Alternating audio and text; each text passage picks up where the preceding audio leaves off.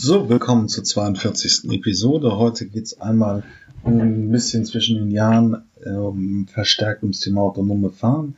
Der E.Go äh, Mobile aus Aachen geht's gut.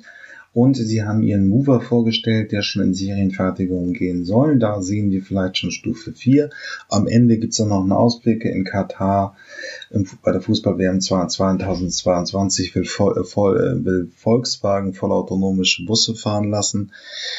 Äh, Six schwenkt auch auf die Elektromobilität ein. Ähm, wir stellen einmal für, ich stelle fünf günstige Elektroautos vor und der Mitsubishi Leaf ist im Test.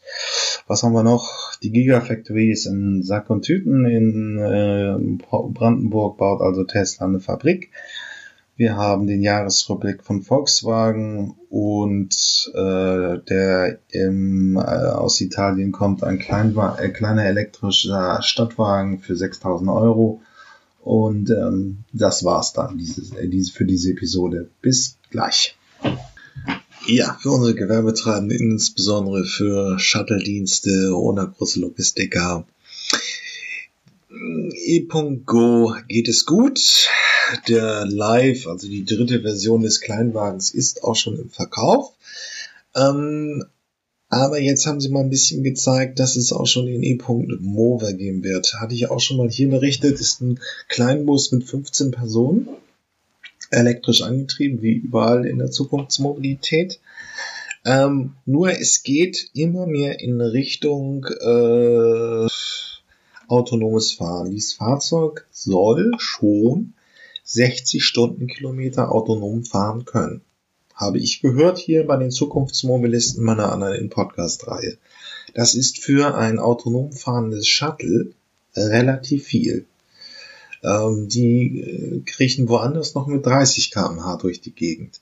Also es ist technisch sehr weit vorne. Es soll auf jeden Fall jetzt in Serie gehen wenn auch nur mit 250 Stück, aber toll, nichtsdestotrotz sehen wir da ähm, zum gewissen Maße autonomes Fahren. man muss auch ganz klar sagen, momentan ist der rechtliche Rahmen noch nicht für Level 4 da, also da, wo wirklich nur noch der Fahrer als Sicherheitsbackup da ist. Äh, es müsste einen Sicherheitsfahrer geben, nichtsdestotrotz könnte es sein, dass das Fahrzeug äh, dann schon ähm, sehr auf Level 4 schon leicht schaffen könnte. Also mit eines der spannendsten, modernsten Fahrzeuge bei den elektrischen Kleinwagen. Serienstart ist jetzt eben angekündigt. Ja, jetzt kommt ein neuer Index, der sich damit beschäftigt, um zu zeigen, wie ähm, langstreckentauglich sind Elektrofahrzeuge. Wer hat gewonnen? Der Porsche Taycan. Das Ganze funktioniert ungefähr so, dass sich äh, P3, das ist eine Ingenieursberatung, Unternehmensberatung, ähm, damit beschäftigt, wie äh, 20 Minuten, wie viel von, drei, ähm, drei, von 300 Kilometern nachgeladeter Reichweite sind möglich. Und da hat eben der Taycan gewonnen, ähm, vor Volkswagen ID, vor Model 3 von Tesla, vor e-tron und vor Model S, Model X. Dann kam der Mercedes EQ. Eigentlich ein relativ interessantes Vorhaben. Der Hintergrund ist ja eben die, dass nun die Schnellladeinfrastruktur äh, auf deutschen Autobahnen immer besser wird. Und wenn man das dann halt so sich anschaut, dann ist es halt auch die Frage, welches Elektroauto kann diese Infrastruktur am besten nutzen.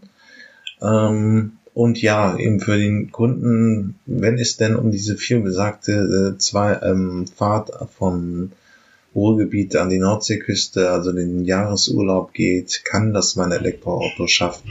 Ist momentan sicherlich noch defizitär, weil auch die Ladeinfrastruktur noch nicht so ausgebaut ist. Aber in den nächsten Jahren wird es auf jeden Fall ein zentrales Thema werden für Elektroautobesitzer, eben auch die Langstrecke zu nutzen. Ja, es ist ja nun kurz vor Jahreswechsel und 2019 war ein wichtiges Jahr für Volkswagen. Die Idee ist nun vorgestellt worden. Die Bänder sind Anfang November auch ins Laufen gekommen. Ähm, nun wird der größte Autohersteller oder der zweitgrößte Autohersteller der Welt elektrisch. Ähm, die, der Baukasten, auf dem das ganze System läuft, äh, ist da. Von 300 bis 550 Kilometer Reichweite ist alles mit dem MB-Kasten möglich. Und das konjugieren sie jetzt in ihrer gesamten Fahrzeugpalette durch. Der ID Cross, der ID Bus, hm, Beach Cruiser und Allround-Modelle wird es geben. Jetzt beginnt eben äh, der Hochlauf. Sie haben auch dieses Jahr angekündigt, dass es 70 Fahrzeuge bis 2025 sein soll. Entschuldigung, aber das bedeutet eben, dass es jetzt auch losgehen muss. Das ist natürlich in dieser automobilen Situation immer so, dass jetzt Volkswagen investiert hat und jetzt muss es laufen. Äh, sind natürlich einfach Milliarden in die Zellenfertigung, in den ganzen Konzernumbau geflossen. Ähm, ja, und das ist es dann im Prinzip gewesen. Jetzt wird man mal sehen, wie es wirklich vom Kunden akzeptiert ist. Es soll schon 30.000 Vorbestellungen geben. Das ist nicht wenig, wenn man bedenkt, dass man vom Golf pro Jahr in Deutschland auch nur 200.000 absetzt. Ist also für ein Massenauto. Ähm, aber jetzt war eben für Volkswagen das Jahr, wo sie auf die Elektromobilität komplett gesetzt haben und die ersten Fahrzeuge wirklich auf die Straße gerollt sind. Mal schauen, ob es in 2020 weitergeht. Ja, jetzt geht's nochmal meiner Chronistenpflicht Genüge zu gehen. Also, der Kaufvertrag ist unterschlossen. Es ist ja alles sehr ambitioniert. So im Prinzip soll die Fertigung der Batteriefabrik von Tesla in Brandenburg schon dieses Jahr losgehen. Es war im März bekannt, dass ähm, Brandenburg ähm, Berlin, äh, London äh, oder Großbritannien ausgestochen hat wegen dem Brexit und Elon Musk sich irgendwie wirklich für Brandenburg entschieden hat. Alle waren ganz euphorisch. Ähm, Tesla kommt, aber dann kommen auch die Zulieferer. Also Brandenburg wird da einen kleinen Boom erleben. Das Ganze soll schon nächstes Jahr losgehen. Für eine Fabrik dieser Größe nicht äh, ambitioniert, aber ähm, äh, der Kaufvertrag ist unterschrieben. Jetzt geht's los. Ja, und wieder kommt ein kleines Kickstarter-Projekt daher äh, und will ein Elektroauto aus dem 3D-Drucker anbieten.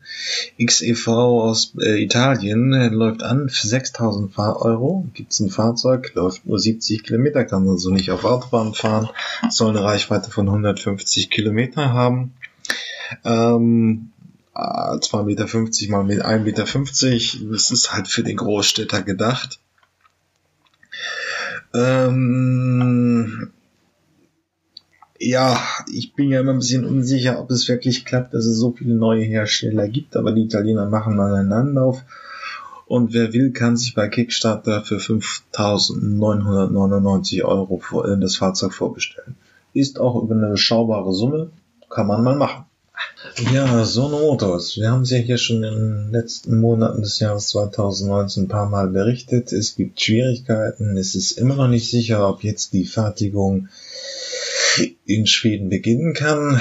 Mitte des Mai hat so ja bekannt gegeben, dass sie ihren, ähm, ihren Sinon, also es ist ein elektrischer Kompakt-Kleinstwagen, der relativ innovativ ist, auch sehr viele Solarpaneele auf dem Auto hat der praktisch im Stand schon so viel Energie erzeugt, dass man Kaffee kochen kann, ähm, dass der in Schweden gebaut werden soll. Nur äh, es fehlt am Geld. Jetzt haben sie nochmal eine Crowdfunding-Kampagne gestartet. Der Link ist natürlich wie immer in den Shownotes beigefügt.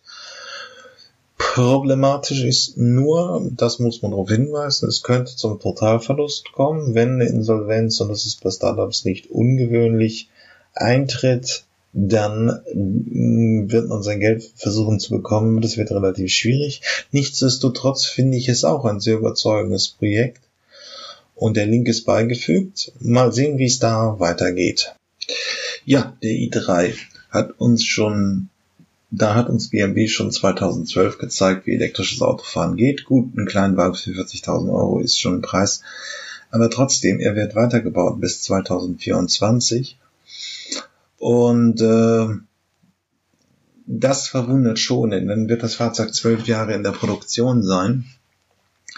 Und das stellt ein bisschen die Frage eben auf, äh, ähm, ja, stellt die Frage ein bisschen eben auch auf, warum so lange? Und es ist nicht mehr unbedingt Stand der Technik. Das sind so knapp 250 Kilometer Reichweite. Nichtsdestotrotz hat der BMW-Chef jetzt bekannt gegeben, die Fertigung wird weiterlaufen. Ähm, ich kann auch empfehlen, diese Fahrzeuge zu kaufen, weil ähm, 2000, wenn man so Modelljahre 12, 14, 15, 16, 17 äh, äh, anschaut. Wir haben jetzt einen technologischen Bruch. Wenn die ID-Reihe kommt, wenn hier Opel Corsa und so weiter kommt, sind Fahrzeuge mit drei bis 400 Kilometer Reichweite durchaus möglich. Und wenn das der Fall ist, dann werden die Fahrzeuge, die schon älter sind, also diese äh, Modelljahrgänge bis Mitte der 2010er Jahre, werden die sehr viel günstiger werden. Ähm, und deswegen kann man da ein Schnäppchen mitmachen. Aber gut, habe ich ihm auch nachgetragen. Der i3 geht noch weiter in der Produktion bis 2024. Offizielle Aussage vom Chef.